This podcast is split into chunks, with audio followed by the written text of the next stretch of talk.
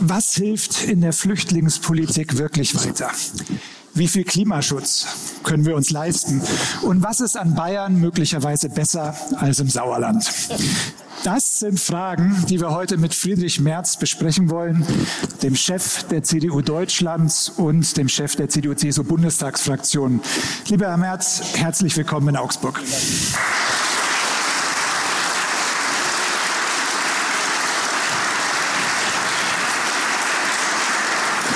Mein Name ist Peter Müller. Ich bin seit genau einer Woche Chefredakteur bei der Augsburger Allgemein und ich freue mich natürlich, dass ich am Ende meiner ersten Woche in Augsburg so einen prominenten Gast begrüßen darf. Ich freue mich auch, dass Michael Stifter an meiner Seite ist. Sie kennen ihn, er hat viele AZ Live schon moderiert, ist unser Politik- und Wirtschaftschef und er springt heute netterweise ein für Andrea Künfbeck, die aus familiären Gründen heute nicht moderieren kann. Und dann gibt es, das wissen Sie auch bei AZ Live, neben unserem Gast noch andere Hauptpersonen und das sind Sie nämlich alle. AZ Live zeichnet sich ja dadurch aus, dass ähm, unser Publikum, unsere Leserinnen, unsere Leser Fragen stellen können. Viele haben das schon gemacht per E-Mail, haben uns Fragen eingesandt, die wir in unserem dicken Katalog eingearbeitet haben. Aber auch Sie sollten auf Ihren Plätzen so Bierdeckel gefunden haben, wo Sie dann Fragen notieren können. Bierdeckel, Herr Merz lächelt schon, das haben wir nicht wirklich extra für Sie gemacht, sondern bei jedem, bei jedem AZ Live. Wenn Sie Fragen haben, notieren Sie die, ähm, wedeln Sie kurz mit dem Bierdeckel, dann kommt jemand von unseren Helferinnen und Helfern und bringt uns dann diese Bierdeckel auf die Bühne und wir würden die dann vortragen. Lieber Herr Merz, es ist Freitagabend, eigentlich ähm, Zeit, wo man sich entspannen sollte. Und wir wollen heute mit Ihnen über Krisen reden. Und als Einstieg habe ich ein Zitat gefunden, das ich ihm kurz vorlesen äh, wollen würde. Und ich würde Sie dann fragen, ob Sie das kennen. Ich bin sicher, dass Sie es kennen. Aber ähm, ich starte jetzt einfach mal. Das Zitat lautet, was ist los in unserem Land? Der Verlust wirtschaftlicher Dynamik, die Erstarrung der Gesellschaft, eine unglaubliche mentale Depression, das sind die Stichworte der Krise. Und dann, so der Redner weiter, Sie bilden einen allgegenwärtigen Dreiklang, ein Dreiklang in Moll. Herr Merz, Sie wissen natürlich, wo das Zitat herstammt. Das ist die Ruckrede von Bundespräsident Roman Herzog 1997, 25 Jahre her. Und trotzdem der Dreiklang der Krise, der Dreiklang im Moll, das klingt alles sehr aktuell, 25 Jahre später. Woran liegt das? Zunächst einmal herzlichen Dank für die freundliche Begrüßung. Bin gern hierher gekommen zum zweiten Mal bei Ihnen und freue mich, dass ich einige Kolleginnen und Kollegen aus dem Deutschen Bundestag hier sehe. Ja, die Ruckrede von äh, Roman Herzog war zu einem Zeitpunkt, wo wir auch einige Probleme in Deutschland hatten, vor allen Dingen wirtschaftliche Probleme. Es hat dann ja noch einmal fünf Jahre gedauert, bis äh, Gerhard Schröder dann äh, die, Agenda, die Agenda 2010 geschrieben hat. Mhm. Daraus ist dann ja auch viel Gutes geworden. Wir haben damals fünf Millionen Arbeitslose gehabt. Die haben wir heute Gott sei Dank nicht. Die werden wir wahrscheinlich auch nicht wieder sehen. Aber so in so Wellenbewegungen kommen halt schwierige Zeiten. Und die sind jetzt auch wieder da. Mhm. Ich würde das heute nicht mehr so formulieren, wie Roman Herzog das damals formuliert hat. Es ist, die Stimmung ist schon etwas anders, auch durch diesen Krieg in der Ukraine ja. anders. Aber dass eine Gesellschaft wie die unsere immer wieder vor Herausforderungen steht, Dinge auch verändern muss, ja, das ist so. Und das wird es auch immer wieder geben. Mhm. Sie haben es angesprochen, die wirtschaftlichen Probleme, die sind da. Die deutsche Wirtschaft schrumpft, während die anderen Industrienationen alle wieder zulegen, wieder Wachstum verbuchen. Als Oppositionsführer geben Sie natürlich der Bundesregierung die Schuld daran. Das äh, muss man ja fast so machen. Aber es gibt natürlich auch einige strukturelle Probleme, die sich über Jahre, über fast Jahrzehnte äh, gebildet haben. Die Energiepreise, die auch infolge der verschleppten Energiewende gestiegen sind, die Bürokratie, den Fachkräftemangel. Das können Sie ja nicht alles Olaf Scholz und seiner Regierung in die Schuhe schieben, oder? Das tue ich auch nicht. Also das, was Sie da zu Beginn gesagt haben, habe ich so nie gesagt. Natürlich hat die Bundesregierung für die jetzige Situation eine große Verantwortung.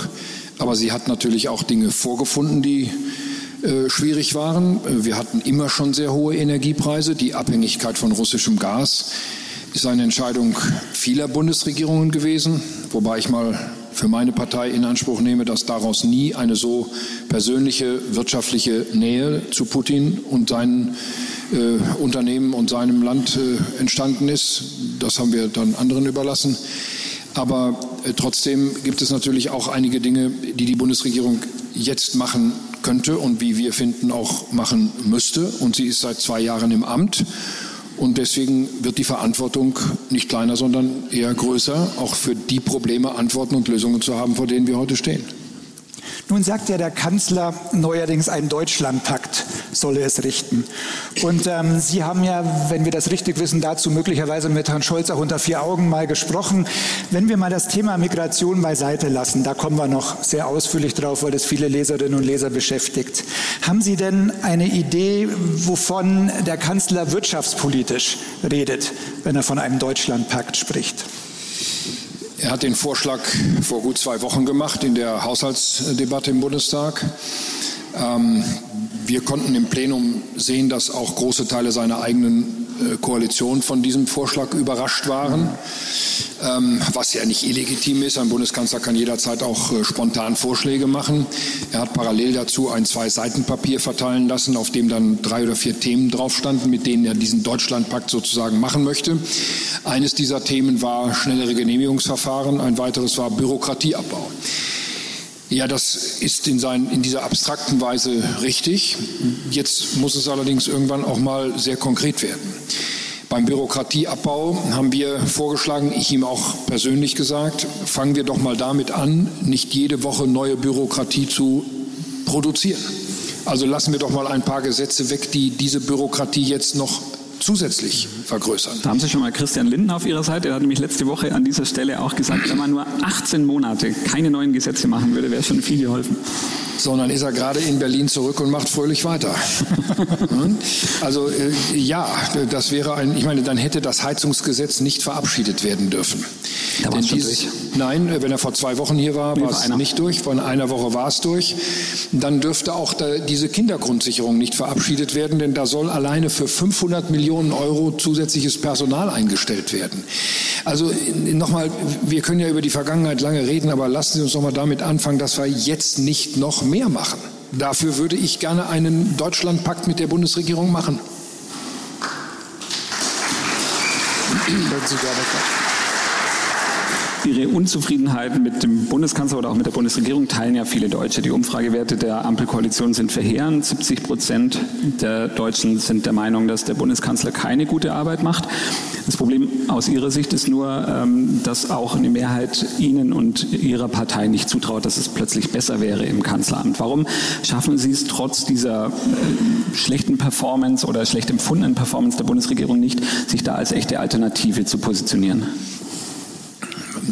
Zunächst einmal würde ich mir gerne erlauben äh, zu sagen, Herr Stifter, alle anderen Parteien in Deutschland hätten gerne die Werte, die wir zurzeit haben. Äh, also wir liegen bei 29 Prozent. Allensbach sieht uns jetzt wieder bei 30. Wir lagen vor anderthalb Jahren bei 19. Wir haben uns aus diesem Tal herausgearbeitet. Aber ja, da ist noch Luft nach oben. Ich würde mir sehr wünschen, dass wir da deutlich über 30 liegen. Das können wir auch schaffen, aber natürlich müssen wir auch deutliche Alternativen zur Bundesregierung zeigen. Ich habe das auch in der Bundestagsfraktion, auch in der Partei gesagt. Nur Kritik an der Bundesregierung reicht nicht. Die Kollegen, die hier sitzen, werden das bestätigen. Ich habe das in der Bundestagsfraktion in der vorletzten Woche gesagt. Wir halten jetzt nicht mehr nur Reden mit Kritik, sondern wir nehmen 50 Prozent unserer Redezeit mit eigenen Vorschlägen. Und ich denke, das erwartet auch die Bevölkerung von uns. Das haben wir auch ganz gut durchgehalten in der Haushaltsdebatte. Aber wahr ist auch, wir müssen natürlich auch ein bisschen Abstand zur eigenen Regierungszeit haben. Zu Recht oder zu Unrecht, ein großer Teil der Bevölkerung macht den Zustand des Landes in vielen guten wie weniger guten Dingen auch mit uns, äh, verbindet es auch mit uns. Und ähm, da war nicht alles schlecht, es war aber auch nicht alles gut. Und deswegen müssen wir jetzt einfach an unserem Profil arbeiten, an unserer wirklich guten, Sie haben selber das Wort genannt, deswegen wiederhole ich es, Alternative. Äh, und äh, wir haben dafür noch zwei Jahre Zeit bis zur nächsten Bundestagswahl. Wir haben jetzt am übernächsten Wochenende zwei wichtige Landtagswahlen. Ich denke, das wird ordentlich. Und dann haben wir eine Europawahl, die wird schwierig. Dann haben wir drei Landtagswahlen in Ostdeutschland, die werden sehr schwierig. Und dann haben wir die Bundestagswahl 2025. Also lassen Sie uns mal arbeiten und Sie auch überraschen.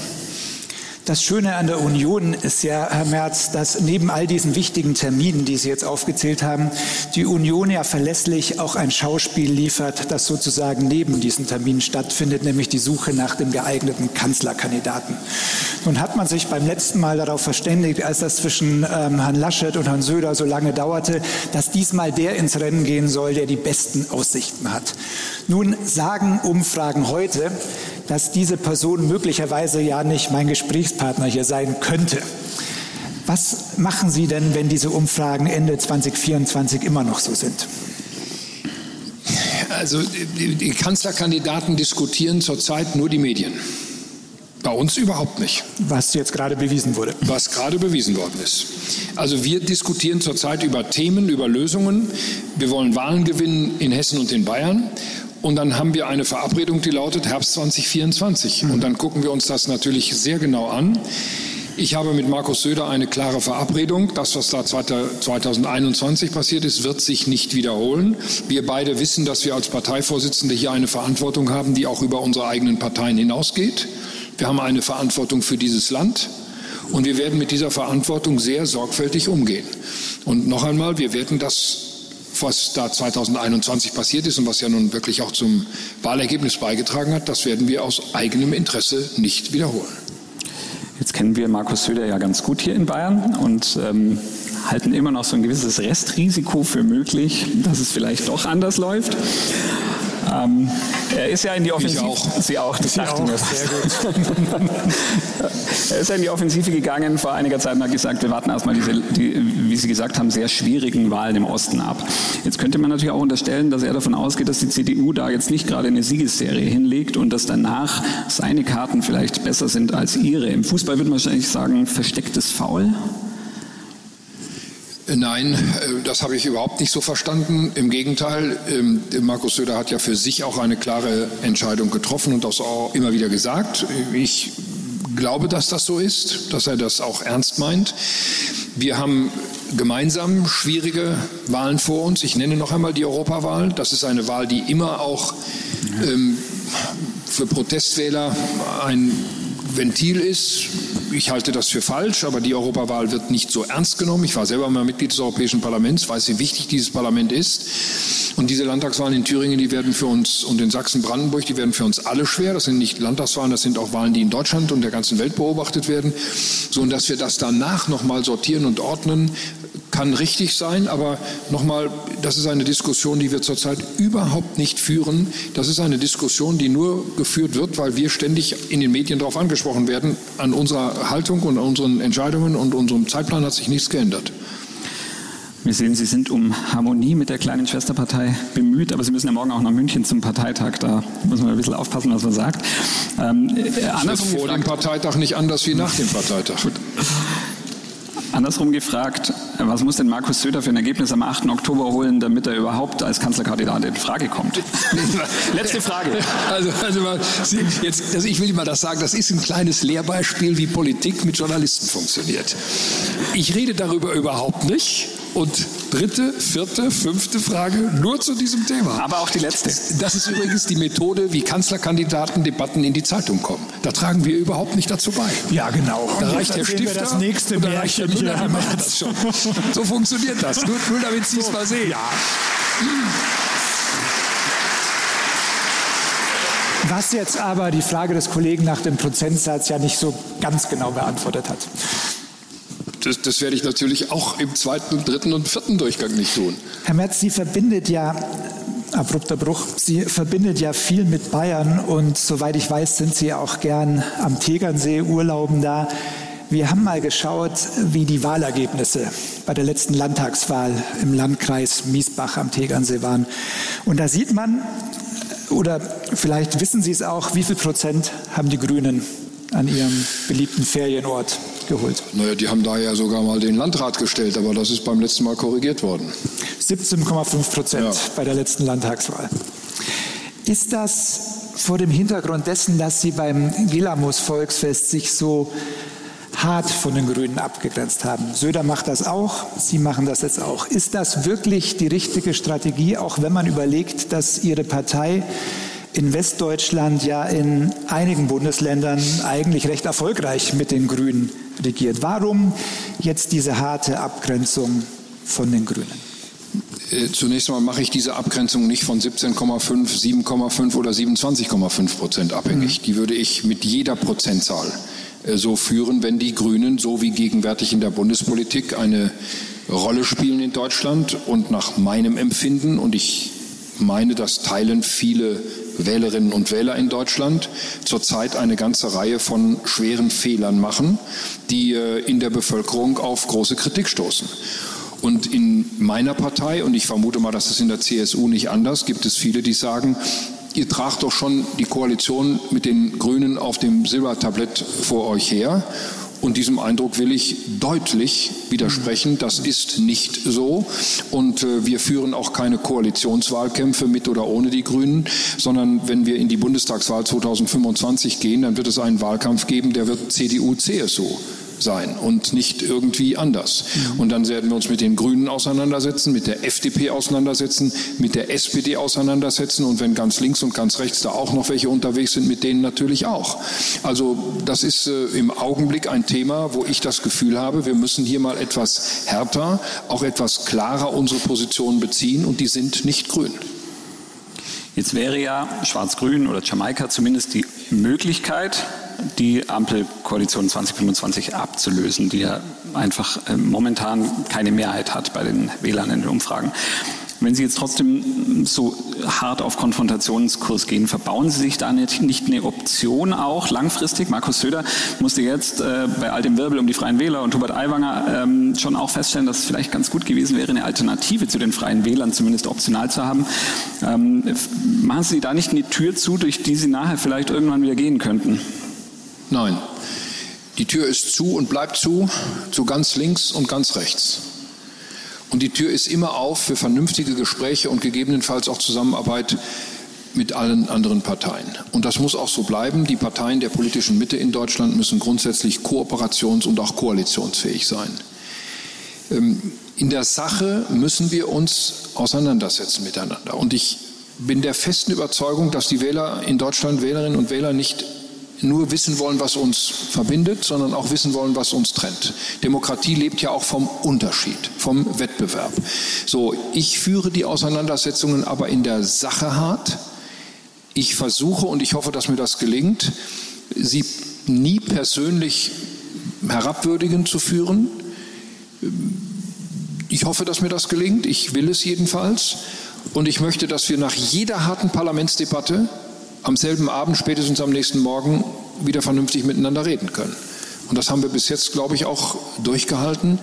Ich habe zu den Koalitionsfraktionen durch die Bank gute persönliche Gesprächsebenen und das möchte ich, dass das jedenfalls von unserer Seite auch so bleibt. Das heißt, Sie machen für keine dieser drei Parteien, die jetzt regieren, die Tür zu für eine mögliche Zusammenarbeit nach 2025. Ja, das ist doch, eine triviale, ist doch ein trivialer Satz. Naja, Markus Söder hat gerade gesagt, jeden Tag fast, also in Bayern ist Schwarz-Grün komplett ausgeschlossen, ish over, hat er neulich gesagt, also ähm, über all diese Spekulationen. Ähm, jetzt ist natürlich Wahlkampfendphase, ist klar, aber er hat ganz klar gesagt, mit ihm wird es niemals ja. eine Koalition mit den Grünen geben. Gut, das ist eine landespolitische Entscheidung für Bayern, ähm, die ähm, aus ähm, Markus Söders Sicht äh, seine Berechtigung hat. Äh, für die Bundespolitik gilt das nicht. Und da spreche ich jetzt nicht nur für mich und den CDU-Teil der Bundestagsfraktion, das sehen die CSU-Kolleginnen und Kollegen auch so. Die Bundespolitik ist anders und wir sind noch längst nicht im Jahr 2025.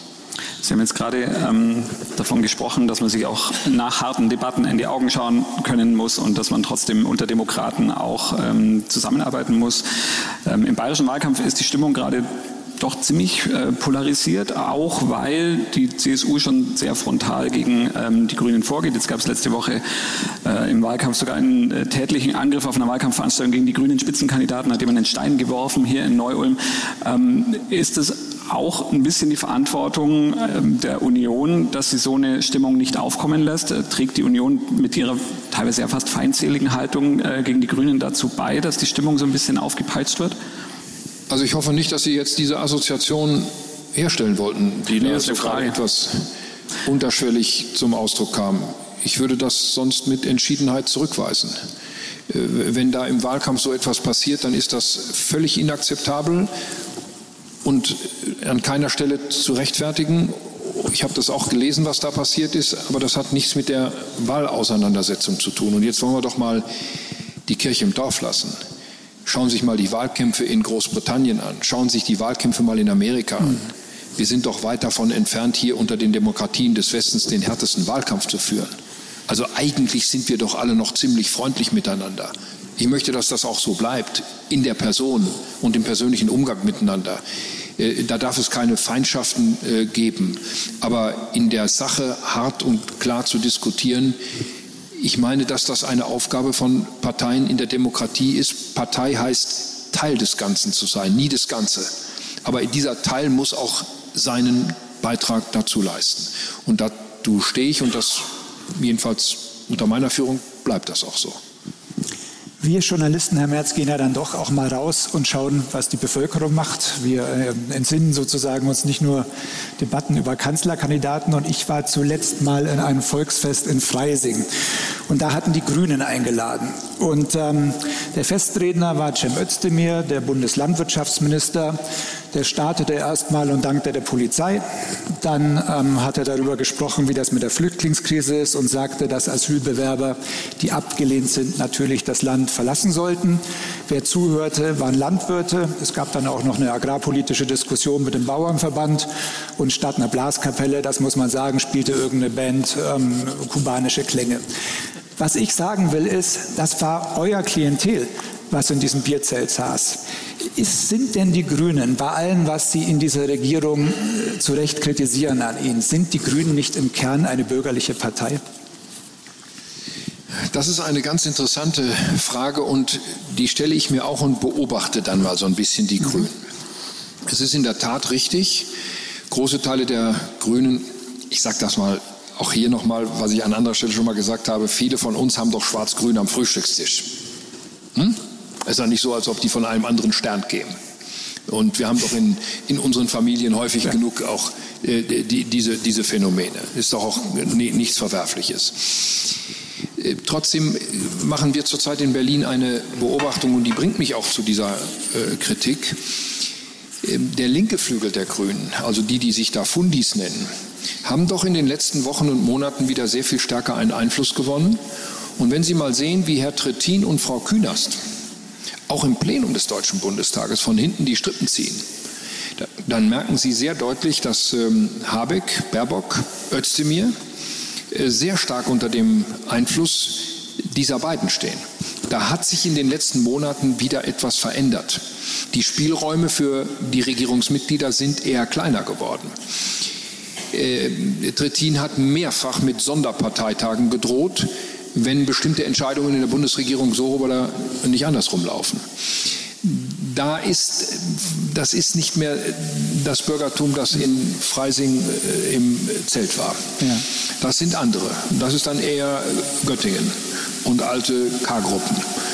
Insofern, äh, die Grünen bilden ein extrem breites Spektrum ab. Und die Erfahrung, ich komme ja nun aus Nordrhein-Westfalen, die wir in Nordrhein-Westfalen mit den Grünen machen, sobald die in der Regierung sind mit uns, sind die relativ nah an den Themen von uns und mit denen kann man dann auch sehr ordentlich arbeiten. Also die Grünen haben zumindest ein sehr hohes Maß an Anpassungsfähigkeit, je nachdem, mit wem sie regieren, Hauptsache sie regieren. Was ja nicht verwerflich ist. Aber so ein bisschen einhegen muss man sie schon. Und das gelingt zum Beispiel Henrik Wüst ganz gut in ihrer Heimat ja. in Nordrhein-Westfalen? Ja. Wie sieht es aus weiter im Norden, Schleswig-Holstein? Daniel Günther. Schleswig-Holstein kann ich nur begrenzt beurteilen. Da gibt es zurzeit in der Koalition gehörig Krach. Mhm. Einmal um die Frage der sicheren Herkunftsländer. Da hatten sich die Grünen in der Landesregierung wochenlang geweigert, Georgien und Moldau anzuerkennen. Meine zwei Länder, die Mitglied der Europäischen Union werden sollen, werden nicht als sichere Herkunftsländer anerkannt von den Grünen. Da kann man sich wirklich nur an den Kopf fassen. Und jetzt streiten sie um einen Naturpark in der Ostsee, im Wattenmeer. Also diese Koalition scheint schwieriger zu sein als zum Beispiel die in Nordrhein-Westfalen oder die in Baden-Württemberg. Aber Sie sehen an diesem Beispiel, es kommt eben in der Tat auf den Einzelfall an. Das kann man nicht verallgemeinern. Wenn wir nochmal aufs Volksfest zurückgehen, in diesem Fall zu dem, wo Sie waren am Gillermoos. Da ähm, haben Sie den bayerischen Ministerpräsidenten ja sehr gelobt in Ihrer Rede. Ich meine, das tut man so, wenn man schon zu Gast ist dort, klar.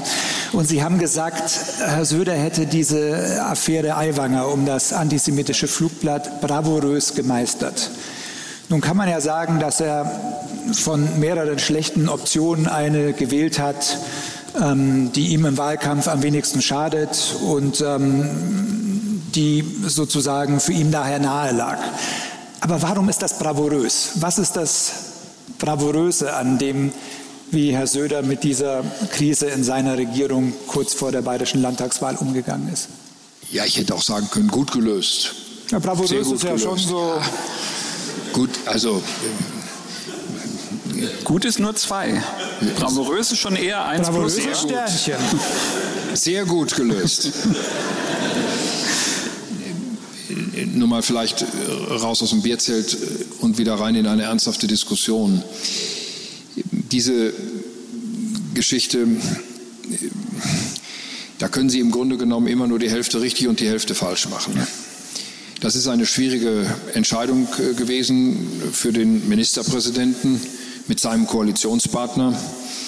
Wenn man es mal aus der Rückschau betrachtet, diejenigen, die sich vielleicht am allermeisten fragen müssen, was sie da falsch gemacht haben, sind ihre Kolleginnen und Kollegen von der Süddeutschen Zeitung. Das war, das, das war, das war nun, das war nun kein Glanzstück journalistischer Arbeit mit einer erkennbaren Absicht. Und die ist nun ins Gegenteil gelaufen. Also ich habe das in Gillermoos auch gesagt und habe das auch in die, Richtung, in die Richtung der Medien gesagt. Und ich meine das wirklich sehr ernst. Wir sind in einer so schwierigen Situation in unserem Land. Wir haben eine so aufgeheizte Atmosphäre. Und die Menschen sind so verunsichert aufgrund der vielen Dinge, die auf sie einstürmen. Und ich meine auch sagen zu müssen, wir sehen jetzt erst die Folgen dieser ganzen Corona-Maßnahmen das ist ja nicht raus aus den Kleidern. Das haben manche noch ziemlich gut in Erinnerung und was da in dieser Zeit äh, passiert ist, das beschwert und belastet immer noch viele Menschen. Und vor diesem Hintergrund finde ich, ja, wie soll ich das sagen, ohne Ihnen dazu nahe zu treten? Ich meine es wirklich sehr konstruktiv, aber die freie Presse ist ein so hohes Gut und ist für eine funktionierende, offene, freiheitliche, demokratische Gesellschaft von so ungeheurer Bedeutung dass ich einfach nur die herzliche Bitte habe, an Sie, Ihre Berufskollegen, ich meine das gar nicht jetzt Sie beide persönlich, einfach nur die Bitte habe, schauen Sie ein bisschen auch mit darauf, was Sie und vor allen Dingen, wie Sie berichten. Und bedenken Sie bitte immer, dass das Auswirkungen hat auf die Gefühlslage, auf die Stimmungslage unserer Bevölkerung. Und mehr, mehr will ich gar nicht. Das, ähm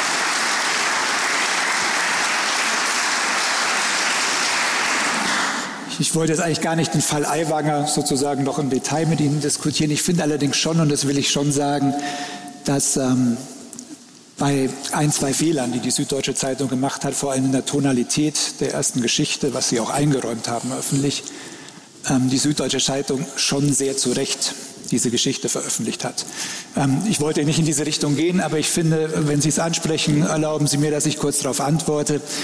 Es ist schon so, wenn es den Verdacht gibt, dass es beim prominenten Mitglied einer deutschen Landesregierung in der Jugend, und wir reden nicht von 13 Jahren, sondern ja. von 17, einen Fall mit einem antisemitischen Flugblatt ja. gibt, dann reden wir hier nicht über eine Trunkenheitsfahrt auf Exakt dem Mofa. So. Und deswegen finde ich schon, dass es ein öffentliches Interesse gibt an dieser Berichterstattung. Absolut. Wir können im Detail, Absolut.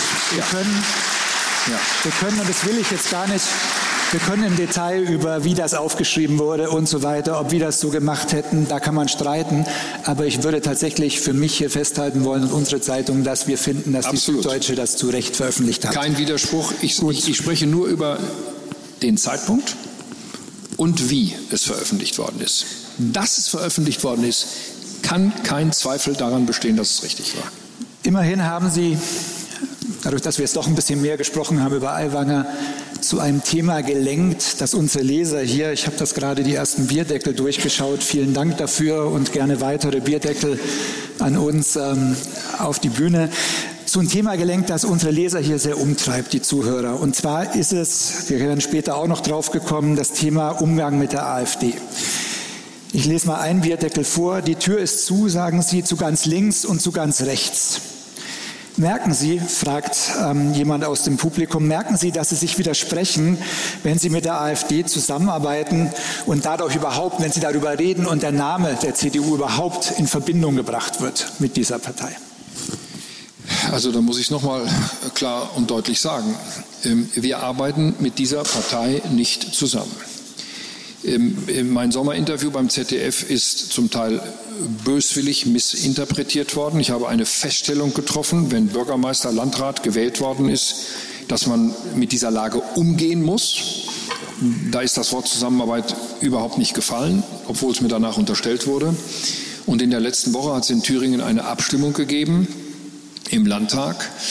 Äh, da ging es um äh, ein Gesetz, das sogar so im Koalitionsvertrag der Ampelregierung steht. Mhm nämlich die Absenkung der Grunderwerbsteuer für junge Familien, die ein Haus oder eine Wohnung kaufen wollen.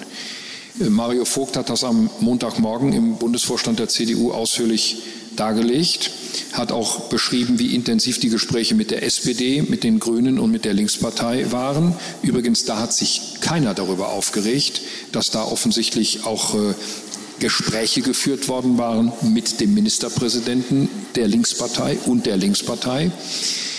Und dann haben sie im Landtag einen Antrag gestellt, der in vielen anderen Landtagen auch bereits verabschiedet war, mit Stimmen der SPD, mit Stimmen der Grünen, mit Stimmen der FDP und haben den zur Abstimmung gestellt im Landtag, weil es unserer gemeinsamen Überzeugung entspricht, dass das so richtig ist. So. Ich will es mal vom ganz Grundsätzlichen her sagen, wir arbeiten mit dieser Partei nicht zusammen, das wird auch so bleiben. Ähm, wir lassen uns allerdings weder von der einen noch von der anderen Seite vorschreiben, welche politischen Positionen wir in Landtagen zum Ausdruck bringen. Denken Sie doch mal diesen Gedanken, wenn es anders wäre, zu Ende.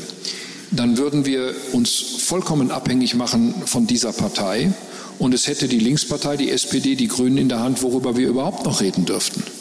So, und das ist doch der Schraubstock, in den uns manche gerne bringen wollen. Wir werden das nicht machen. Wir werden unsere eigenen Positionen auch in Zukunft zum Ausdruck bringen und zwar völlig unabhängig von der Frage, ob uns da jemand aus dieser Ecke zustimmt oder nicht. Die CDU muss ihre eigenen Positionen auch weiter wahrnehmen, einnehmen und auch öffentlich darlegen können.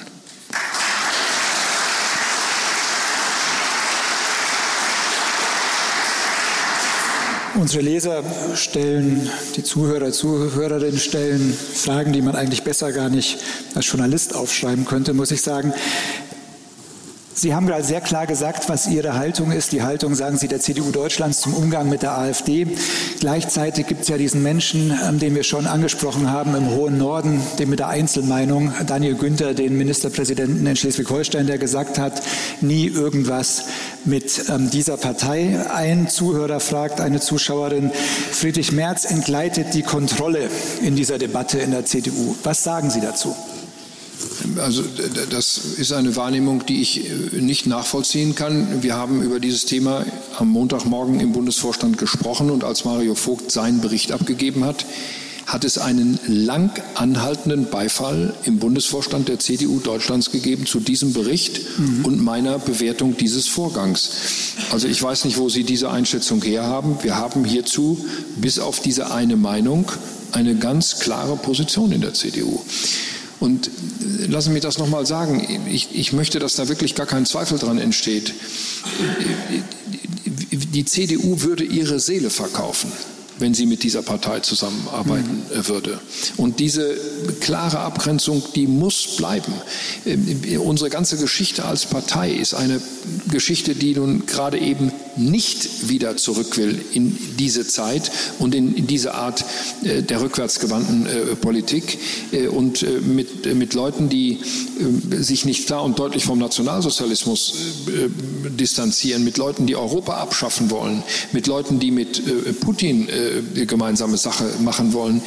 Wie soll denn diese CDU mit diesen Leuten zusammen Politik machen? Es ist unvorstellbar. Punkt. Mhm.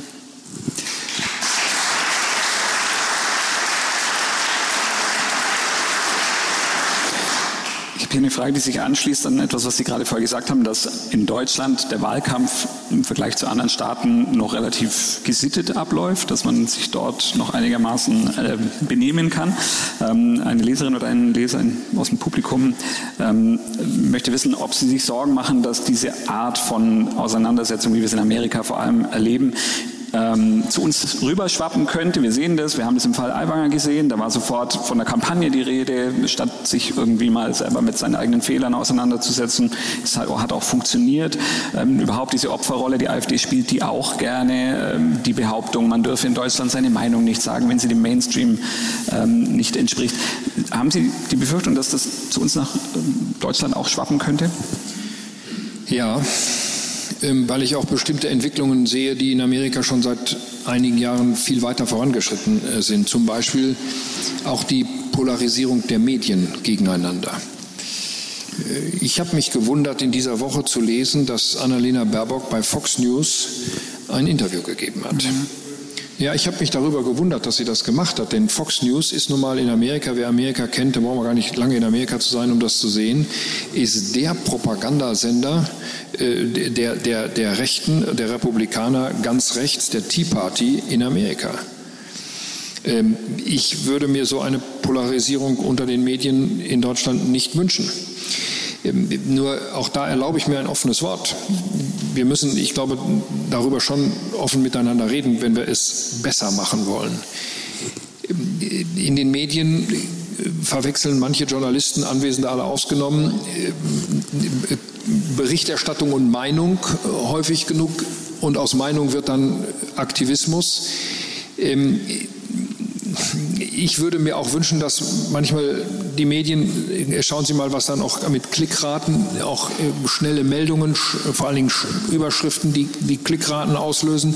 Nur schlechte Nachrichten sind gute Nachrichten.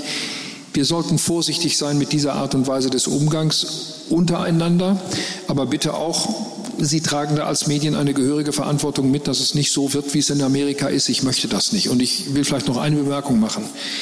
Wir haben anders als die USA hier einen öffentlich-rechtlichen Rundfunk. Und wir haben private Medien, Zeitungen und sonstige Medien. Dieser öffentlich-rechtliche Rundfunk muss eine ganz starke Säule der Berichterstattung und der Information unserer Bevölkerung bleiben unabhängig von ökonomischen Interessen, aber bitte auch ausgewogen, ausgeglichen, offen für verschiedenste Meinungen. Und dass daran Zweifel in den letzten Jahren entstanden sind, ist nicht ohne Grund. Also bitte lassen Sie uns ein bisschen gemeinsam aufpassen, dass das nicht so wird wie Amerika. Die amerikanische Demokratie wird zunehmend dysfunktional. Und das sollten wir hier in Deutschland bitte bei allem Verständnis für Amerika, das ich nun in vielfacher Hinsicht habe, wir sollten es möglichst nicht so weit kommen lassen.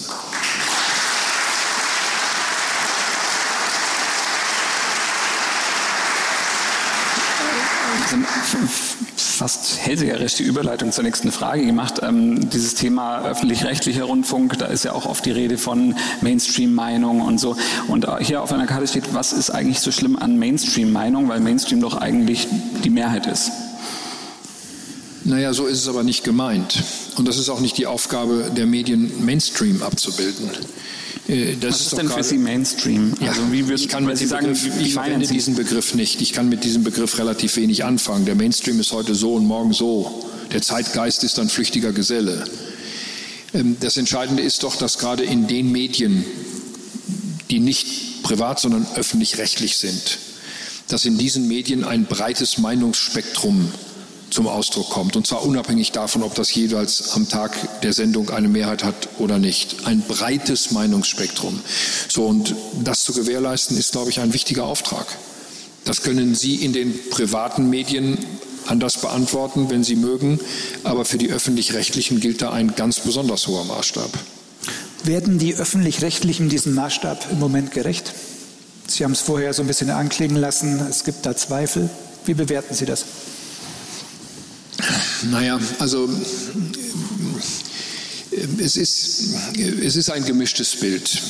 Ich, ich gucke zu wenig Fernsehen, ich höre viel Radio, aber ich gucke zu wenig Fernsehen, um wirklich ein objektives Bild abgeben zu können. Was mich immer wieder wirklich begeistert, sind Reportagen, äh, also zum Beispiel, was da sonntagsabends im ZDF mit Terra X kommt, das ist eine fantastische Sendung. Da kann man ja wirklich nur, muss man, muss man sich ja zwingen auszuschalten, wenn man was anderes noch äh, tun muss. Ja, man muss dann zum Tatort umschalten ins erste. Ja. Ja, aber jetzt, jetzt kommen wir von Hölzchen auf Stöckchen, aber jetzt sage ich Ihnen Alles etwas. gut. Schauen Nee, Sie nee, da ab und zu auch rein? Nee, jetzt will ich Ihnen zum Tatort was sagen. Es gibt eine interessante Untersuchung über die Tatortfilme in Deutschland. Wenn Unternehmer in Tatortfilmen stattfinden, äh, mit dabei sind, sind Unternehmer meistens die Bösewichte. Die Journalisten übrigens auch. Die Journalisten stehen immer im Weg rum und äh, plaudern irgendwas Genau. aus. Ja, genau. Also wir, wir brauchen uns nicht über das Unternehmerbild in Deutschland zu wundern, wenn die Tatortkrimis in Deutschland die Unternehmer überwiegend als die Bösewichte ansehen. Nicht? Ich finde, da muss da zumindest mal die ARD bereit sein, darüber zu reden. Gut, das nehmen wir jetzt mal mit. Herr Merz, wir und die Zuschauer haben nach der AfD gefragt. Wir haben das jetzt ähm, ein bisschen versucht aufzufächern. Was ist ähm, nicht möglich? Ähm, wenn man guckt, woher die Stimmen der AfD kommen und wenn man guckt, warum ähm, die AfD so stark geworden ist, dann äh, kommt man, egal mit wem man spricht, mit Politologen, mit Wahlforschern, mit ähm, denen, die die Meinungsumfragen machen, immer zu einem Thema. Und das ist das Thema Migration.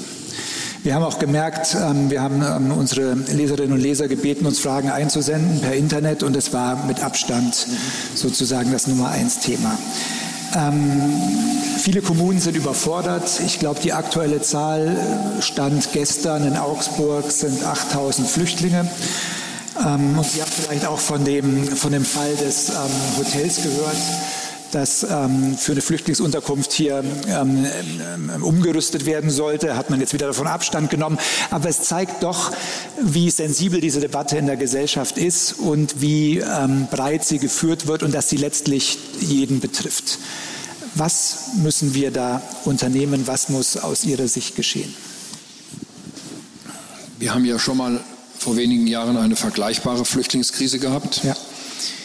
Da hatten wir im Sommer 2018 übrigens ähnliche Umfrageergebnisse für diese Partei. Und in dem Augenblick, wo das Thema einigermaßen äh, unter Kontrolle war und die Zahlen wieder zurückgegangen sind, äh, sind auch die Umfragen für diese Partei wieder kleiner geworden. Also es ist ganz eindeutig so, es gibt eine Korrelation zwischen diesen Themen und dieser Partei. Wir haben heute Morgen im Bundestag eine Debatte dazu gehabt. Wir haben der Bundesregierung Vorschläge gemacht. Sie haben eben angesprochen mein Gespräch mit dem Bundeskanzler. Ich habe ihm das angeboten, dass wir sozusagen Teil 1 des Deutschlandpaktes machen, indem wir zusammen versuchen, dieses Problem zu lösen. Und jetzt komme ich gerade hier auf dem Weg hierher und höre unterwegs, dass Frau Faeser genau das heute Nachmittag beschlossen hat zu tun, was sie heute Morgen im Deutschen Bundestag noch vehement abgelehnt hat, nämlich Grenzkontrollen zu Polen und zu Tschechien. Da frage ich mich, warum musste dann diese Debatte eigentlich sein? Wir haben sie heute Morgen gesagt, sie hat es vehement abgelehnt, es sei nicht möglich, es ginge nicht. Mhm. Und heute Nachmittag sagt sie dann, möglicherweise, weil dann die Grünen nicht mehr da sind in Berlin, äh, sagt sie dann, das machen wir jetzt. Also Grenzkontrollen alleine werden das Problem nicht lösen. Das Problem werden wir ohnehin so schnell nicht lösen. Wir haben Migrationsbewegungen, Fluchtbewegungen auf der Welt in einem bisher nie gekannten Ausmaß. Ja. Ähm, aber trotzdem, wenn wir die Hilfsbereitschaft der Bevölkerung, die Aufnahmefähigkeit und die Integrationsfähigkeit unseres Landes nicht überstrapazieren wollen, dann müssen wir uns über die Begrenzung dieser Zahlen unterhalten. So, Markus Söder hat jetzt nochmal die Zahl 200.000 genannt. Die Zahl hat schon mal eine Rolle gespielt vor einigen Jahren. Das ist eine Zahl, die natürlich eine gewisse Unschärfe hat aber die etwas darüber aussagt, was trauen wir uns denn zu, in Deutschland zu integrieren. Mhm. So, und jetzt will ich Ihnen mal, ich habe mich ja so ein bisschen mal mit dieser Stadt beschäftigt, bevor ich hier hingekommen bin. Jetzt will ich Ihnen mal zwei Beispiele sagen, wo es gut funktioniert und wo es nicht gut funktioniert. In dieser Stadt Augsburg sind ein Viertel der Bevölkerung Ausländer. Ein weiteres Viertel haben Migrationshintergrund, sind mittlerweile deutsche Staatsbürger. Das heißt, die Hälfte dieser Bevölkerung hier hat einen Migrationshintergrund. Und gleichzeitig ist Augsburg von den deutschen Großstädten die mit der zweitniedrigsten Kriminalitätsrate in ganz Deutschland. München hat die niedrigste. Augsburg die zweitniedrigste. Das heißt, ganz offensichtlich ist doch in dieser Stadt Integration mit einer so hohen Zahl von Menschen, die Migrationshintergrund haben, sehr gut gelungen. So, und jetzt schauen Sie sich mal Berlin an. Das ist das krasse Gegenbeispiel, wo es bis heute überhaupt nicht gelingt und wo diese Stadt offensichtlich nicht in der Lage gewesen ist, bisher dieses Problem zu lösen. So zwischen diesen beiden Polen bewegen wir uns sozusagen. Wir müssen das schaffen und ich gehöre zu denen, die schon seit langen, langen, langen Jahren in der Union sagen, Deutschland ist ein Einwanderungsland. Wir müssen auch ein Einwanderungsland sein, weil wir ein eigenes Interesse daran haben, das zu sein.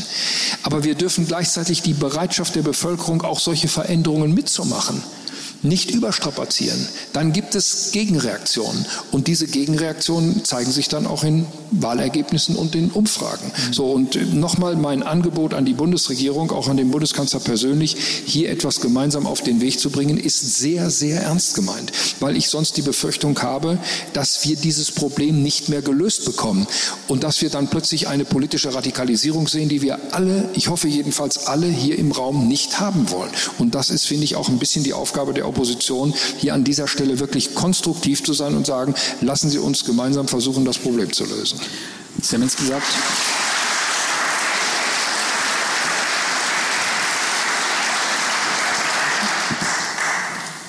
Sie haben gesagt, wir müssen das schaffen. Stand jetzt, Bedingungen, wie sie jetzt sind. Haben Sie das Gefühl, ein altes Zitat aufzuwärmen, wir schaffen das? Das ist ein verbrauchtes Zitat. Ich habe noch eins, das kommt gleich danach. Ähm, aber im Ernst, ähm, haben Sie das Gefühl, dass unter den Bedingungen, es zu, äh, Markus Söder hat ja die Obergrenze, die nicht mehr Obergrenze heißen soll, sondern Integrationsgrenze auch deswegen so genannt, weil äh, das die Herausforderung ist, wie viele Menschen können wir integrieren. Ähm, und haben Sie das Gefühl, diese 200.000, die er ins Spiel gebracht hat, das ist ungefähr das, was man schaffen kann? Ja, das kann man schaffen. Ich mache einen kleinen Vorbehalt. Wir sind ein Volk mit 84 Millionen Einwohnern, zwei Millionen mehr, als wir nach der letzten Volkszählung geglaubt haben. Und die Infrastruktur dieses Landes muss mit einem solchen Wachstum dann auch Schritt halten. Wir reden ja nicht nur über Wohnungen, wir reden über Schulen, wir reden über Krankenhäuser, wir reden über eine vernünftige Ausbildung dieser Menschen, die hierher kommen und wenn sie älter sind, einer vernünftigen Integration. Das ist eine gehörige Kraftanstrengung, die wird uns aber nur gelingen, wenn diejenigen, die hier nun wirklich rechtskräftig abgewiesen worden sind, weil sie kein Aufenthaltsrecht haben, mhm. das dann auch sehr konsequent sind. Ich meine, Joachim Gauck hat doch am letzten Sonntag, ich bin überrascht gewesen, mit welcher Klarheit er das gesagt hat. Äh, in diesem Interview am Sonntagabend äh, deutlich gesagt, und er steht nun wirklich nicht im Verdacht, hier ein Konservativer zu sein. Sehr deutlich gesagt, an die politischen Parteien adressiert, passt auf, hier läuft etwas aus dem Ruder. Er hat vom Kontrollverlust gesprochen.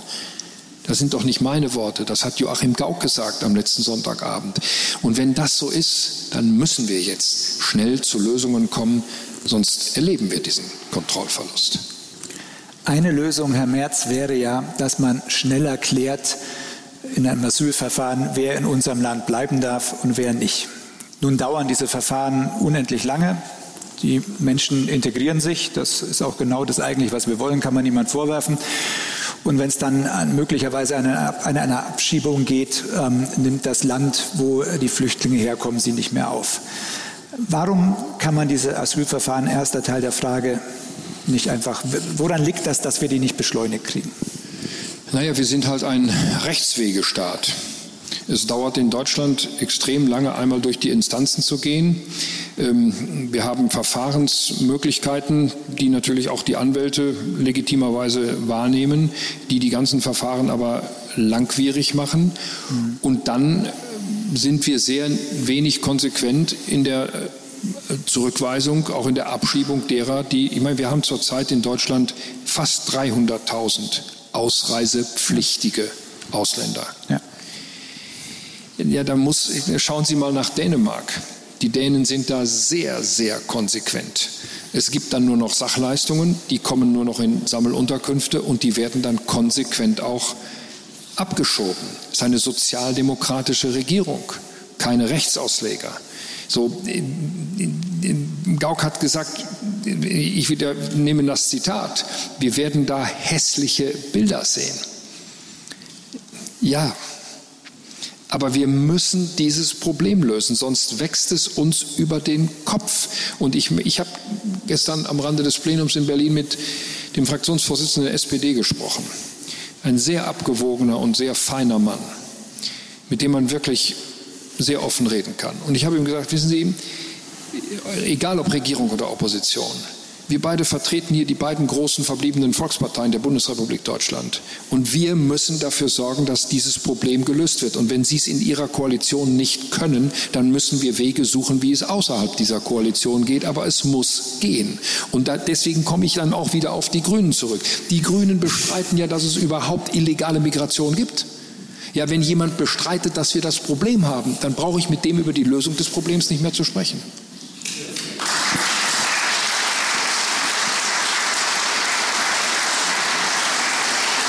Die Grünen sind ein gutes Stichwort für die nächste Frage.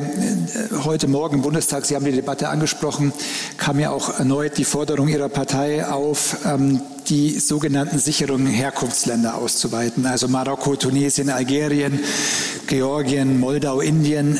Diese Länder sollen sichere Herkunftsländer werden, was vereinfacht gesagt bedeutet, dass Menschen, die aus diesen Ländern kommen und keinen Asylgrund haben, leichter zurückgeschickt werden können.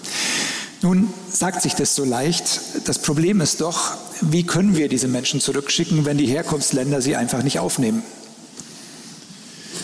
Naja, sie müssen halt an den europäischen Außengrenzen sofort zurückgewiesen werden.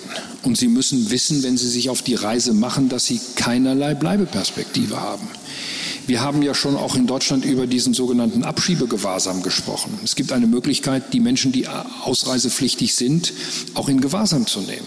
Die Ministerpräsidenten haben mit 16 zu 0 mit dem Bundeskanzler zusammen beschlossen, diesen Abschiebegewahrsam auf 29 Tage zu verlängern. Mhm. Wir haben diesen Vorschlag in den Deutschen Bundestag eingebracht. Namentliche Abstimmung, Koalition, auf Druck der Grünen Nein gesagt. Das sind Möglichkeiten, was man tun könnte. Wir brauchen natürlich gemeinsame europäische Regeln. Da scheitert zurzeit vieles an Deutschland. Diese Regel, die da die Innenministerin zu Recht als einen großen Erfolg bezeichnet hat, zu Recht als einen großen Erfolg bezeichnet hat, wird von den Grünen im Europaparlament so hintertrieben, dass zurzeit die Verhandlungen auf Eis gelegt worden sind. Wir müssen hier zu Lösungen kommen und zwar möglichst bald. Nochmal, die Dänen zeigen es. Ich will bewusst nicht Polen und Ungarn als Beispiele nehmen, sondern ich nehme das Land Dänemark mit einer sozialdemokratischen Regierung, die das ja. hinbekommen. Und dann, was die Dänen hinbekommen, müssten wir doch eigentlich auch hinbekommen. Nun ist ja, weil Sie das Stichwort Europa ansprechen, Herr Merz, ein erfolgreiches Modell ähm, noch von Angela Merkel ähm, ins Werk gesetzt worden und das war der Flüchtlingspakt. Man sagt immer so ein bisschen ähm, äh, Flüchtlingsdeal, was so ein bisschen negativ klingt. Das ist eigentlich ja ein Abkommen, das sehr wirkungsvoll war, dass die Türkei eben Flüchtlinge zurücknimmt und wir, also Europa, dafür ähm, einfach finanzieren, dass sich diese Menschen in der Türkei in Lagern gut aufhalten können. Das Gleiche will man jetzt machen mit Tunesien. Äh, können Sie uns äh, erklären, warum das partout nicht klappt? Das ist ja gerade der Ort, wo ähm, die meisten Flüchtlinge über das Mittelmeer aussitzen. Das Abkommen mit der Türkei ist ein Riesenerfolg gewesen. Von da an sind die Flüchtlingszahlen zurückgegangen ja. und von da an sind die Umfrage- und Wahlergebnisse für diese Partei wieder zurückgegangen. Ja. Mit Tunesien kommt das Abkommen zurzeit nicht zustande. Ich weiß nicht genau, woran es liegt. Das liegt wohl auch an der Regierung dort, die nicht so stark ist und durchsetzungsstark wie die türkische Regierung.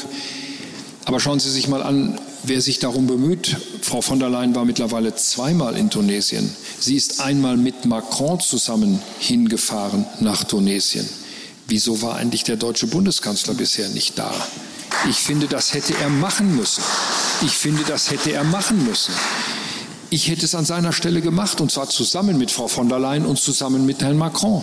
Einfach zu sagen, bitte, wir haben hier ein europäisches Problem und wir wollen das gemeinsam lösen. Das wird Geld kosten, aber dann beseitigt man eben auch Fluchtursachen.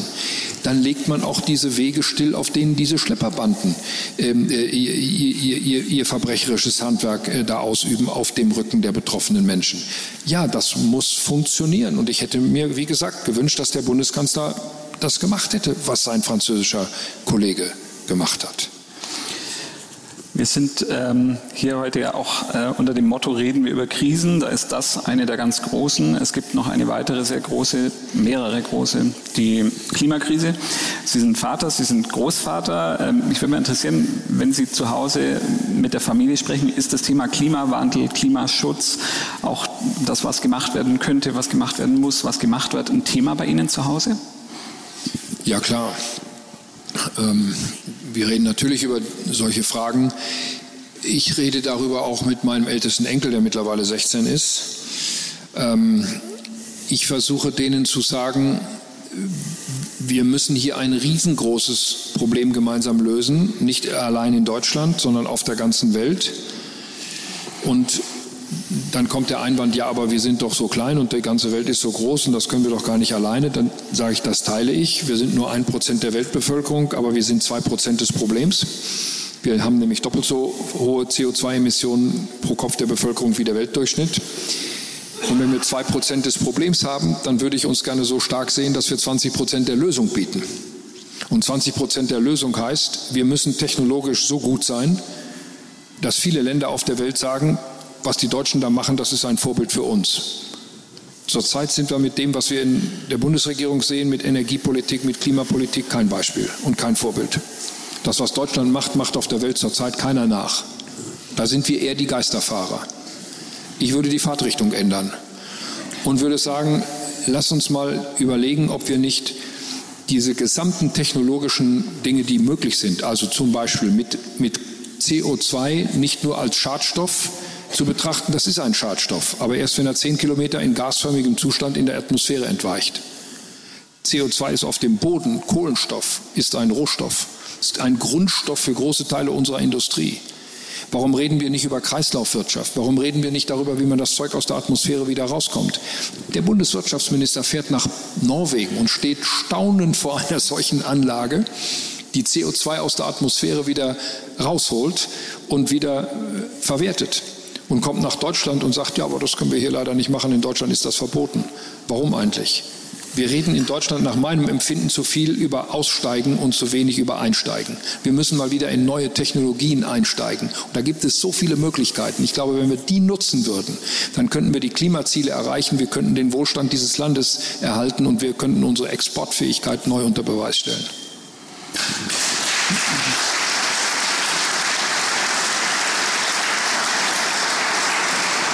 Sie haben mal gesagt, ähm, wenn man sich die allgemeine Diskussion über den Klimaschutz so anschaut, dann könnte man den Eindruck gewinnen, die Welt geht morgen unter, aber die Welt geht eben morgen nicht unter, hatten Sie gesagt. Das habe ich mal gesagt und dafür einen unglaublichen Shitstorm äh, in den Social-Media-Kanälen geerntet. Da habe ich mich auch gefragt, okay, hast du da wirklich was Falsches gesagt? Also ich würde mal sagen, faktisch ja. ist es richtig. Ich gehe auch davon aus, dass wir morgen alle noch hier sitzen. Aber der Shitstorm hat sich wahrscheinlich deswegen ähm, entwickelt, weil natürlich dahinter der Gedanke vermutet wurde. Jetzt wollen wir es noch nicht übertreiben mit dem Klimaschutz, weil äh, die paar Jahre, äh, die haben wir schon noch. Und äh, da sind ja Wissenschaftler viele Wissenschaftler der Meinung, dass wir die paar Jahre eben nicht haben, äh, um zu sagen, ja, jetzt schauen wir mal so nach und nach, sondern dass wir eigentlich schneller bremsen müssten.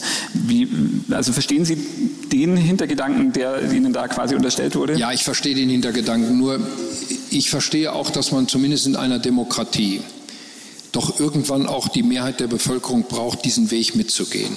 Und wenn Sie das mit apokalyptischen Szenarien begleiten, wenn Sie den Menschen Angst machen, wenn Sie den Menschen die, die, die, die, die Unlösbarkeit des Problems jeden Tag einmal erläutern, dann dürfen Sie sich nicht darüber wundern, dass 60 Prozent, 70 Prozent, 80 Prozent der Bevölkerung das Heizungsgesetz ablehnen.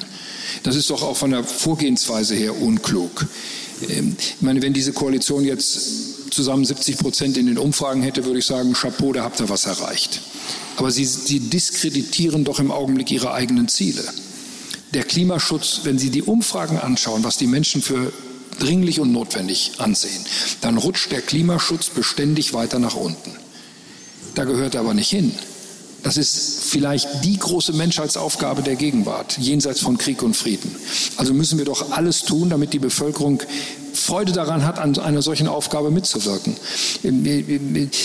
Ich vergleiche es mal mit einer Zeit, die wir alle Gott sei Dank nicht mehr zusammen erlebt haben. Aber so in der Zeit, wo Ludwig Erhard die soziale Marktwirtschaft eingeführt hat, da hat es doch in Deutschland einen, da ist doch ein Knoten geplatzt. Da haben die Menschen Freude daran gehabt, etwas aufzubauen, dieses Land aus diesem schrecklichen Krieg und den Folgen heraus zu entwickeln, da hat es eine unglaublich positive Stimmung gegeben. Warum schaffen wir es nicht, nochmal eine solche positive Stimmung zu entwickeln, wenn wir sagen, das ist eine so Riesenaufgabe nochmal. Wir sind zwei Prozent des Problems, aber wir wollen 20 Prozent der Lösung sein. Warum stellen wir den Anspruch an uns selber nicht und machen das wirklich zu einer gemeinsamen großen Aufgabe, an der wir alle Freude haben und nicht ständig mit langem Gesicht durch die Gegend laufen und sagen, morgen geht die Welt unter. Nee, die geht morgen nicht unter. Und morgen können wir auch noch leben, aber wir müssen es richtig machen. Aber Herr Merz, diese Frage zu stellen, heißt sie ja auch Ihnen als Oppositionsführer zu stellen. Ich bin ja bei Ihnen, dass man möglicherweise in Sachen Klimaschutz von der Bundesregierung nach dem Debakel, das die erlebt hat mit dem Heizungsgesetz, nicht mehr viel erwarten kann. Also die haben sich die Finger verbrannt und da wird nicht mehr viel kommen. Aber wäre das denn in den nächsten Jahren bis zur Wahl, wäre das denn nicht jetzt wirklich die Stunde der Opposition? Dass Sie sagen, wie Sie es ja auch schon angedeutet haben, wir von der Union, wir wissen, wie Klimaschutz geht, lasst jetzt die Erwachsenen ran, wir machen Klimaschutz mit der Wirtschaft, wir machen Klimaschutz als Jobprogramm ähm, für unser Land. Ich habe mal vor ein paar Jahren ähm, so eine Antrittsrede von Joe Biden gehört zum Klimaschutz. Da kam das Wort Klima gar nicht vor. Der hat nur über Jobs geredet. Ja. ja warum, also wenn Sie schon von ähm, Gründergeist und Aufbruchstimmung reden, äh, wäre das nicht eine Aufgabe für die CDU zum Beispiel. Ja, und wir erfüllen diese Aufgabe auch. Also wir haben Ende April im Tempodrom in Berlin als Partei, nicht als Bundestagsfraktion, sondern als Partei eine Veranstaltung gemacht, wo wir mal junge Unternehmerinnen und Unternehmer eingeladen haben, die uns mal zeigen sollten, was man in diesem Bereich technologisch heute machen kann. Das war eine wirklich eine begeisternde Begegnung mit vielen tollen Ideen, von denen wir überhaupt nicht wussten, dass es sie gibt. Wir haben die Kollegen in den Wahlkreisen gebeten, habt ihr Beispiele, die ihr uns mal zeigen könnt, bringt die mit nach Berlin. So, und dann haben wir einen ganzen Tag eine Diskussion geführt um genau diese Fragen. Bis hin zum Thema Kernfusion. Eine junge Frau aus München, die uns ihr Unternehmen vorgestellt hat und gesagt hat, ich äh, sage Ihnen voraus, wir werden in zehn Jahren das erste marktfähige Kernfusionskraftwerk in Deutschland haben, das Kernenergie auf der Basis von Fusionsenergie Strom liefert. So, mit einer unglaublichen Begeisterung. Und das hat uns ein Stück weit angesteckt, mich auch. Ich finde, die, diesen, diesen Mindset in diese Richtung zu entwickeln, das wird unsere Aufgabe sein und der stellen wir uns auch. Wir, wir sind vielleicht noch nicht ganz so. Und wissen Sie, solche Reden wie Biden und Obama war noch besser, Yes We Can, da laufen 200.000 Deutsche unter, auf den Stern in Berlin und hören sich die Rede an. Das ist eine amerikanische Weise zu sprechen, die ist uns nicht gegeben. Ich wünschte das manchmal. Wir haben diese Begeisterungsfähigkeit der Amerikaner nicht. Das ist ja auch manchmal so ein bisschen, ja, wie soll ich sagen, das sind halt die Amerikaner, so sind wir nicht. Ein bisschen davon, ja, könnten wir haben. Das Thema Klimaschutz treibt auch unsere ähm, Zuhörer um und ähm, äh, jemand hier im Publikum wollte wissen, ob Sie glauben, dass man die Kernkraftwerke, die Atomkraftwerke irgendwie nochmal anschalten und nutzbar machen kann oder ob das in Deutschland für alle Zeit sozusagen erledigt ist.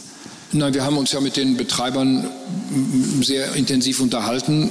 Die wollen das natürlich zurzeit aus betriebswirtschaftlichen Gründen nicht. Die würden aber für mich keine Rolle spielen. Die drei, die wir am 15. April in Deutschland stillgelegt haben, könnten wir ziemlich schnell wieder ans Netz nehmen. Mhm. Wir halten das auch für richtig. Ich meine, die, die Konsequenzen können Sie übrigens am Strommarkt jeden Tag sehen bevor diese drei Kernkraftwerke stillgelegt worden sind, haben wir an jedem fünften Tag Strom importiert. Mhm. Seitdem sie stillgelegt sind, importieren wir an neun von zehn Tagen Strom aus anderen Ländern, aus Frankreich, aus Polen, aus der Tschechischen Republik, aus Kernkraft und aus Kohlekraft. Und in Deutschland gehen die Kohlekraftwerke wieder ans Netz, weil uns die Energie aus den Kernkraftwerken fehlt.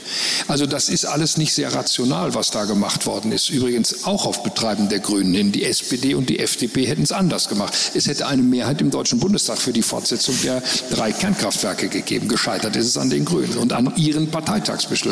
Geschenkt ist entschieden. Wir könnten es wieder äh, ans Netz nehmen. Den Weg zurück in die alte Kernenergie, den werden wir in Deutschland nicht gehen.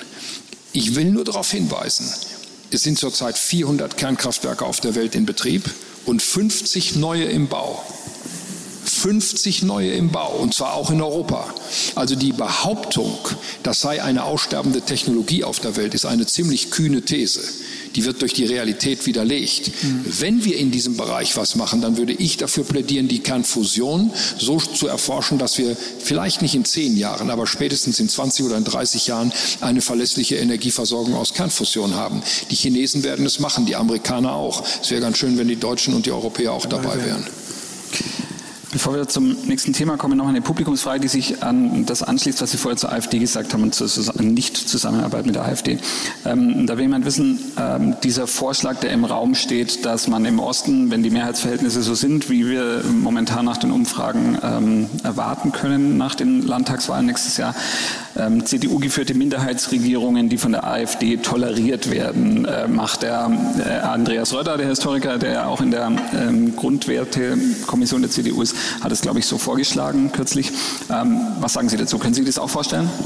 Ich habe es ihm persönlich gesagt und wiederhole es hier. Ein absoluter No-Go. Ähm, nach der Thüringer Landesverfassung muss ja ein solcher Ministerpräsident mal überhaupt gewählt werden, bevor es eine Minderheitsregierung gibt. Im dritten Wahlgang wäre das möglich. Zur Erinnerung, das hatten wir schon mal. Und ich habe nicht die Absicht, das zu wiederholen oder zuzulassen, dass es sich wiederholt. Nein. Klare Ansage. Ähm, ein, äh, eine weitere, vielleicht aktuell die, die schlimmste Krise, die wir erleben, ist die, der Krieg in der Ukraine. Sie waren sehr früh dort, nach dem Kriegsausbruch, ähm, noch weit vor dem Kanzler. Sie sind mit diesem mit dem Zug gefahren, der mittlerweile legendär ist, weil er sehr viele Politiker dorthin gebracht hat haben ähm, da auch Bilder produziert, die sehr eindringlich waren damals. Ähm, wie haben Sie den Präsidenten Zelensky damals dort erlebt und ähm, wie hat er sich seitdem verändert? Es ist ja sehr viel passiert. Dieser Krieg nagt an diesem Land, auch an diesem Mann. Ich habe ihn als sehr entschlossen erlebt und ich habe ihn jetzt in Aachen kurz wieder getroffen, als er den äh, ähm, Karlspreis bekommen hat. Ähm, er hat sich da nicht verändert. Äh, der Mann ist ein Glücksfall für dieses Land. Ähm, ich habe allerdings zunehmend das Gefühl, wir werden uns möglicherweise eines Tages mit der Frage beschäftigen, ob wir nicht vielleicht zu wenig und zu spät getan haben. Dieser Krieg dauert jetzt schon zu lange. Wir hatten gestern im Adenauerhaus eine sicherheitspolitische Tagung, bei der wir über diese Frage auch nochmal mit Fachleuten diskutiert haben. Der Kosovo-Krieg hat 78 Tage gedauert und war ein reiner Luftkrieg. Der Krieg in, der Ukraine dauert jetzt schon fast 600 Tage und ist weitgehend ein Landkrieg, ohne dass die Ukraine die vollständige Lufthoheit über das eigene Territorium hat. Diese ganze Diskussion über Marschflugkörper, ja oder nein, die Amerikaner übrigens heute entschieden, dass sie liefern. Ich bin gespannt, wie die Bundesregierung sich jetzt dazu stellt. Diese Diskussion ist im Grunde genommen eine viel zu technische Diskussion auf ein bestimmtes Waffensystem. Ich verstehe von diesem Waffensystem nichts. Aber jeder weiß, der sich mal mit der Frage beschäftigt, wie werden Kriege geführt und vor allen Dingen, wie werden sie beendet. Sie werden in der Regel nur beendet, wenn diejenigen, die sich verteidigen, die Lufthoheit über das eigene Territorium haben. Und das hat die Ukraine nicht. Und die Frage, ob wir der Ukraine nicht Luftunterstützung ermöglichen müssen, steht unbeantwortet im Raum. Jetzt kommen irgendwann F-16 in die Ukraine ziemlich spät, möglicherweise erst zwei Jahre nach Kriegsausbruch. Also ich hoffe, dass uns diese Frage eines Tages erspart bleibt. Dieser Krieg ist nicht entschieden und die Sorgen in der Ukraine, ich habe auch sehr viel Kontakt in die Regierung, auch ins Parlament, die sorgen dafür, dass die eigene Bevölkerung müde wird, sind nicht so groß. Aber die Sorgen davor, dass die Bevölkerung in anderen Ländern müde wird, ist sehr groß. Und der Blick auf Amerika besorgt die Ukraine am allermeisten wenn Donald Trump wieder Präsident es einen wird. Regierungswechsel in Amerika geben wird, wird jetzt schon, ist jetzt schon schwierig für Biden auch in den eigenen Reihen diese Hilfen durchzusetzen. Mit den Republikanern wird das nicht mehr gehen. So und deswegen wäre es gut, wenn es bald beendet wäre. Aber beendet heißt, die Ukraine muss die, die territoriale Hoheit über ihr eigenes Land zurückgewinnen und deswegen muss sie den Krieg in diesem Sinne gewinnen, sonst wird er nicht enden. Haben Sie denn das Gefühl, dass grundsätzlich die Unterstützung schon bröckelt? Was sieht es jetzt an Polen, wo die Diskussion jetzt ähm, natürlich vor der Wahl auch ein Wahlkampfthema ist, aber ähm, wo jetzt plötzlich im Raum steht, dass Polen keine ähm, Waffen mehr liefert an die Ukraine, keine Unterstützung mehr gibt? Das ist ein fatales Signal eines Landes, das eigentlich zu den Ländern gehört hat, die mit am ehesten ja am frühesten die Unterstützung für die Ukraine ermöglicht und auch durchgeführt haben. Es werden ja nach wie vor von polnischen Flughäfen, vor allem von einem Flughafen im Südwesten Polens, große Teile der Waffensysteme geliefert. Ja. Polen ist ja nach Rammstein das größte Drehkreuz für die Belieferung der ukrainischen Armee. Also das hört hoffentlich nach dem 15. Oktober dann schnell wieder auf. Dann sind die Wahlen in Polen gewesen.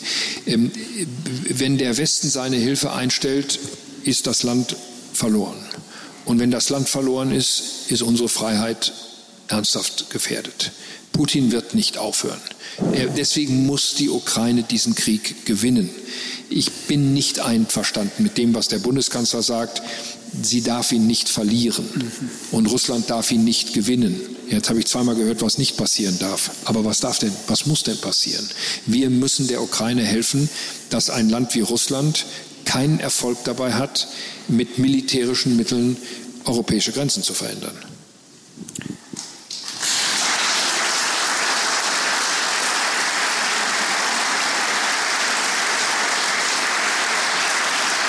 Herr Merz, wenn dieser Fall eintritt, den Sie jetzt beschrieben haben, dass die Ukraine wie auch immer und wann auch immer diesen Krieg gewinnt, dann stellt sich ja logischerweise im Anschluss die Frage nach dem Wiederaufbau und nach der Zugehörigkeit des Landes zu Europa. Sind wir bereit, wir Europäer, so einen, sage ich mal, Marshallplan für die Ukraine zu stemmen? Da reden wir ja über Milliardensummen. Und ähm, wann sehen Sie dieses Land perspektivisch in der Europäischen Union? Ich würde befürworten, dass wir mit diesem Land eine Strategie besprechen, die möglicherweise auch stilbildend sein könnte für andere Länder in Europa. Dieses entweder ganz draußen in der Europäischen Union oder ganz drin in der Europäischen ja. Union ist mir etwas zu viel schwarz und weiß. Wir haben Instrumente, Institutionen, die es ermöglichen, sehr nah an die Europäische Union heranzukommen, ohne gleich Vollmitglied zu sein. Ich meine, Sie sind einige Jahre jetzt in Brüssel gewesen und haben mal das Innenleben dieser Europäischen Union kennengelernt. Das ist ein hochkomplexes Gebilde. Ja. Wir haben den europäischen Wirtschaftsraum, wir haben die EFTA, wir haben andere Instrumente, um auch Länder, die nicht sofort Vollmitglied werden können oder wollen, so eng an die Europäische Union ja. heranzuführen, dass sie zum Beispiel auch Teil des europäischen Binnenmarktes werden. So und das könnte ein großer Gewinn für beide Seiten sein. Die Ukraine ist ein sehr wohlhabendes Land, ist eines der fruchtbarsten Länder Europas. Es ist territorial nach Russland das größte Land Europas. Die, die Ukraine hat die größte Landfläche aller europäischen Länder nach Russland. Also insofern wäre das für beide Seiten ein Gewinn, wenn man das machen äh, könnte. Aber es wird eine langjährige, vielleicht über zwei Jahrzehnte dauernde Aufbauarbeit in diesem Land bedeuten. Aber zunächst einmal muss Frieden herrschen und dann braucht die Ukraine Sicherheitsgarantien, ähm, möglicherweise Sicherheitsgarantien ähnlich äh, derer, die wir im EU-Vertrag haben, im Artikel 42 oder im Artikel 5 des NATO-Vertrages. Also da steht noch eine gewaltige Aufgabe auch der Diplomatie bevor, aber nochmal, erst muss dieser mhm. Krieg zu Ende sein. Wie sehen Sie das, das mittelfristig oder langfristig das Verhältnis, das Deutschland zu Russland haben muss? Ähm, kann sich dieses Verhältnis überhaupt wieder entspannen, solange Wladimir Putin da ist? Oder ähm, muss sich da erst äh, dramatisch was ändern, ein Sturz, was auch immer? Ähm, wie, wie, sehen Sie das? Das ist halt einfach ein sehr, sehr großes Land in sehr, sehr äh, großer Nähe. Ne? Ja, es ist, es ist ja nach der Landmasse das größte Land der Welt und mit 140 Millionen Einwohnern und auch ein, ein, ein bevölkerungsreiches Land. Ähm, ich habe eben gesagt, äh, Russland ist ein europäisches Land. Ich will das noch einmal unterstreichen. Russland ist ein zutiefst europäisches Land, kulturell, ähm, äh, von der Musik, ähm, von der Kunst, äh, wo Sie hinschauen. Historisch ist Russland ein europäisches Land und zwar nicht nur bis zum Ural, sondern bis nach Wladiwostok. Und wir müssen versuchen, eines Tages mit diesem Land wieder einen gemeinsamen Modus zu finden. Das wird nicht mit Putin mehr gehen. Das wird auch nicht mit diesem Regime gehen. Wie es geht, weiß kein Mensch, aber auch Putin wird irgendwann nicht mehr im Amt sein und dann muss man vielleicht sich sogar auf eine Zwischenphase einrichten, die noch schwieriger wird. Aber irgendwann wird es dann hoffentlich wieder vernunftbegabte Menschen im Kreml geben, die es ja schon mal gab, mit denen wir schon mal Verträge gemacht haben, die großartig waren. Wir hätten die deutsche Einheit ohne Gorbatschow nicht. Wir hätten äh, die Überwindung der europäischen Teilung ohne Gorbatschow nicht. Also vielleicht gibt es wieder solche verantwortungsvollen Staatsführer in Russland und da muss aus Europa jederzeit die Hand ausgestreckt bleiben, um mit Russland wieder einen guten Weg zu finden. Ich will es mal anders ausdrücken. Ohne Russland wird es eine dauerhafte politische Friedensordnung und Freiheitsordnung in Europa nicht geben. Das wird immer volatil bleiben, solange Russland nicht Teil dieser Ordnung ist. Es gibt, ja, es gibt im Zusammenhang ähm, mit dem Krieg in der Ukraine auch eine Debatte um ihre Vorgängerin an der CDU-Spitze, um Angela Merkel, die in ihrer Kanzlerschaft verhindert hat, dass die Ukraine Mitglied der NATO wird. War das ein Fehler aus heutiger Sicht? Interessanterweise hat in dieser Woche der Spiegel damit aufgemacht, war die Titelgeschichte, wenn ich es richtig gesehen habe. Ich glaube ja.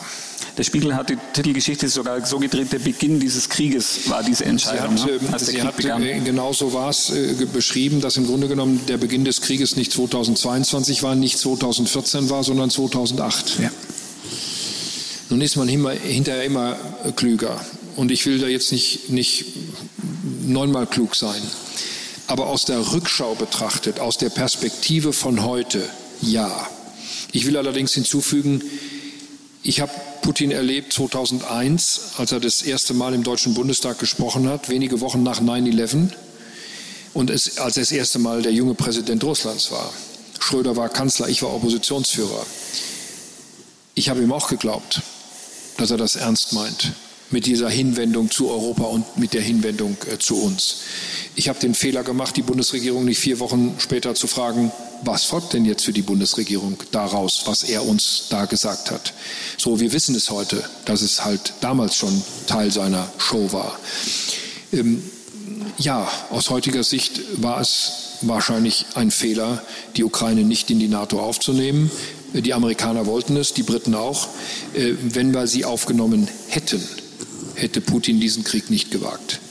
Übrigens, was viele in Deutschland nicht mehr in Erinnerung haben, die Ukraine war mal nach Russland das atomar am zweithöchsten gerüstete Land der Welt.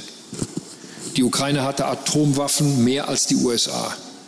Sie hat sie abgegeben mit einem Vertrag mit Russland 1994 oder 98, ich habe es nicht mehr genau in Erinnerung, und hat sich verpflichtet, diese Atomwaffen vollständig abzugeben, zum Teil nach Russland zurückzugeben und zum großen Teil zu vernichten. Deutschland hat an der Vernichtung teilgenommen. Das haben sie jetzt davon. Abschreckung hat halt Wirkung. Und das muss man als, wie wichtig das ist und wie richtig das ist. In den letzten Wochen sind die russischen äh, Truppen von der Grenze zu Finnland und zu Schweden abgezogen, weil sie gebraucht werden in der Ukraine. Das ist der schlagende Beweis dafür, dass die NATO niemanden bedroht. Wenn, wenn die Erzählung Russlands richtig wäre, dann hätten sie doch nicht wenige Monate nach dem Beitritt von Schweden und Finnland in die NATO genau an dieser Grenze ihre Truppen abziehen dürfen. Also dieser Sachverhalt beweist, dass die Erzählung Russlands auch gegenüber der eigenen Bevölkerung einfach falsch ist. Die NATO bedroht niemanden. Russland hin. Russland hingegen, Herr Merz, Sie haben es jetzt mehrfach gesagt und wir sehen das ja jeden Tag, ist eine Bedrohung. Nun haben Sie auch gesagt ähm, oder das Bild gemalt, Trump könnte zurückkehren ähm, als Präsident in den Vereinigten Staaten. Haben Sie den Eindruck, dass wir in Deutschland oder wir in Europa schon uns hinreichend darüber klar sind, was das denn bedeuten könnte? Auch für zum Beispiel unsere ähm, Fähigkeit, ähm, Stichwort Abschreckung, uns gegenüber Russland zu verteidigen? Nein, ich habe nicht den Eindruck, dass wir uns ausreichend mit dieser Frage beschäftigen. Und äh, es wird ziemlich konkret und es wird möglicherweise sehr real. Und es muss ja gar nicht Trump sein. Ja. Es kann ja auch jemand anders sein. Es kann Nikki Haley sein, es kann jemand anders sein aus der Republikanischen Partei. Biden ist es ein großer Glücksfall für uns. Aber er ist halt ein alter Präsident. Er macht Fehler. Er hat auch in der eigenen äh, Partei nicht mehr die uneingeschränkte Unterstützung. Er hat mit Kamala Harris keine Vizepräsidentin, die sofort eintreten könnte, wenn ihm etwas zustößt. Das ist ein Thema in Amerika. Dieser Wahlkampf im nächsten Jahr wird brutal. Er wird hässlich, wie wir noch nie einen Wahlkampf in Amerika gesehen haben. Und der letzte war schon schlimm. Und am Ende des Tages könnte Trump oder ein Republikaner wieder im Haus, im Weißen Haus sitzen. Selbst wenn nicht, wird der Präsident, wenn er Joe Biden weiter heißt, immer weniger Bewegungsspielräume haben. Und die Amerikaner werden sich auch richtigerweise anderen Brennpunkten dieser Welt zuwenden. Ich nenne mal nur die Straße von Taiwan und den Konflikt zwischen der Volksrepublik ja. China und äh, Taiwan. Wir Europäer müssen deswegen völlig unabhängig vom Ausgang der Wahlen in den USA uns selbst die Frage stellen, sind wir denn eigentlich in der Lage, das zu tun, was notwendig ist, um unser eigenes Territorium zu verteidigen, die Freiheit und den Frieden in Europa zu erhalten. Und da hat Angela Merkel ja nach ihrer ersten Begegnung mit äh, Donald Trump etwas sehr Richtiges gesagt. Sie hat gesagt, die Zeit ist gekommen, wo wir uns endlich mal mit der Frage beschäftigen müssen, wie wir selbst denn unsere eigene Verteidigung organisieren, wie wir dafür sorgen, dass Europa verteidigungsfähig äh, wird.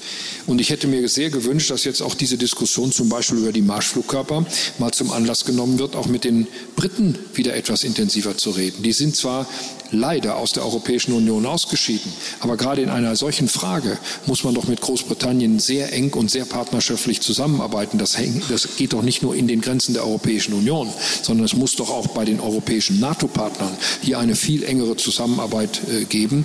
Ich vermisse da einiges bei der Bundesregierung. Ich finde, da müsste im Augenblick sehr viel mehr an Vorbereitungsarbeiten geleistet werden. Ja. Sie haben Angela Merkel gerade nochmal angesprochen. Ähm, in dem neuen Image-Video der CDU, der viele Schlagzeilen gemacht hat, soll sie in der Ursprungsfassung gar nicht vorgekommen sein. Stimmt das? Ich habe die Ursprungsfassung nicht gesehen, sondern ich habe nur die letzte Fassung gesehen und da, da, da war sie drin.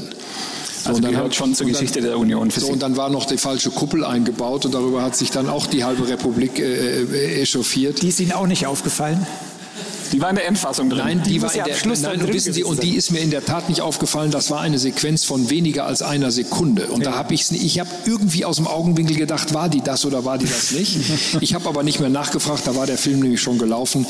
Nur was sind wir für ein Land, dass wir uns über eine solche Frage so aufregen? Also, die haben Sie angesprochen jetzt, ja? gell? Die ja. Wir wollten Sie das Ja, also das Ding ist, war ein Fehler. Wir haben es, ich glaube, mit, mit Humor und äh, Ironie beantwortet. Und ansonsten ist das neue Logo der CDU klasse. Und wenn es ein Fehler war, ähm, war auch ein Fehler, also wenn Angela Merkel in der ersten Fassung nicht drin war, war das auch ein Fehler. Ja, selbstverständlich. Angela Merkel gehört zur Geschichte der CDU, das ist doch wohl völlig klar. Mit dieser Klarstellung, Herr Merz, würde ich den Abend beenden. Vielen Dank, dass Sie sich die Zeit genommen haben für diesen breiten Streifzug durch die ähm, gegenwärtige Politik. Danke, Friedrich Merz, dass Sie bei uns waren. Sehr gerne.